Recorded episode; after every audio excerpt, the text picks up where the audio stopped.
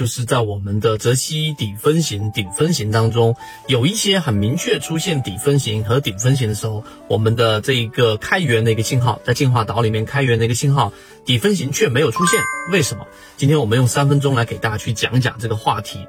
首先，第一个啊，这个是一个很好的现象，因为这一次闭关，很多人开始去不断的进化我们的专栏，很多船员都反馈，真正的一个理解，对于每一笔，对于一个中枢的判断，对于背驰，对于一二三类型买卖点，都有了进一步的认识，哪怕只有一点点的进步，我认为都是有价值的。那么我们来说一说，为什么在出现底分型和顶分型的过程当中，我们不是所有的信号都有提示出来？我们来告诉给大家为什么。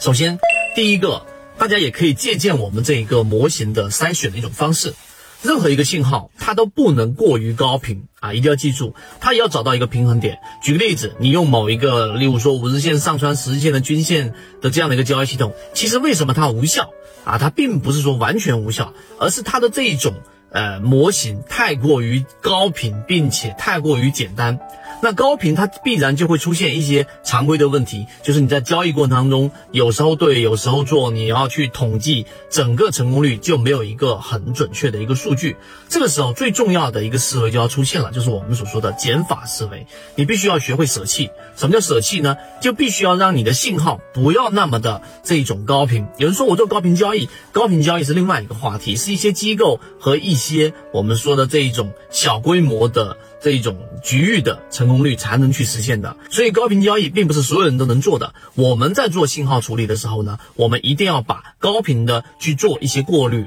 第二点，那在设置设计我们的交易模型的过程当中呢，顶分型跟底分型，其实我们是做了这样的一个过滤系统的。这个过滤的系统的核心标准就是强与弱。那举个例子，刚才我们所说的，并不是所有的底分型都出现了我们说的这一个买入的底分型信号，或者说底分型的这个标准信号。最根本的原因是因为我们过滤掉了一些弱势的。我当时在设置开源的时候呢，是把，例如说其中一个条件，把十日均线以下的底分型我们过滤掉了。那你要想啊，这个十日均线的这个底分型以下的这种十日均线以下的底分型，它有效吗？它答案如果是。在第一类型买点大幅的乖离率，举例子，它离十日均线乖离率超过百分之十或者百分之十五的这种底分型，它是有效的。但是很多情况之下，它离十日均线只有百分之七、百分之八左右的乖离率，也就是说，在十日均线以下的弱势底分型，它并没有形成一个趋势，或者是在中枢盘整过程当中底分型，它往往是会让你的交易过于高频，甚至是无效的。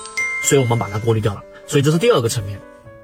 所以，我们在说每一个过滤信号的过程当中，其实你要做一个强弱分界。第三，那我们还要再引入一些强弱分界。举个例子，我如果要去做底分型的标准信号的，找第一类型啊，或者第二类型买点，那么更多情况之下，我用超跌突破的这种弱势超跌，或者是蓝色的这一种超跌，当它出现超跌之后的底分型，OK 好，那么这种情况之下，我们是做超跌的这种信号。另外一种，当它形成一种趋势的过程当中，之前我们说过 SB 战法，对吧？其实就是顶底战法。那么它必须要在强势区域当中。那么我的要求就是它要在可能十五个交易日或十个交易日以内出现过超跌突破里面的黄色强势信号里面的回踩的底分型，它又是在我们过滤之后十均线以上的。那么这种是属于做强势底分型，那么它依旧是有效的。除了这两种以外的底分型，我们就选择不参与，这就是减法思维。所以今天三分钟给大家去简单的梳理了一下，为什么我们在圈子里面现在以及之后。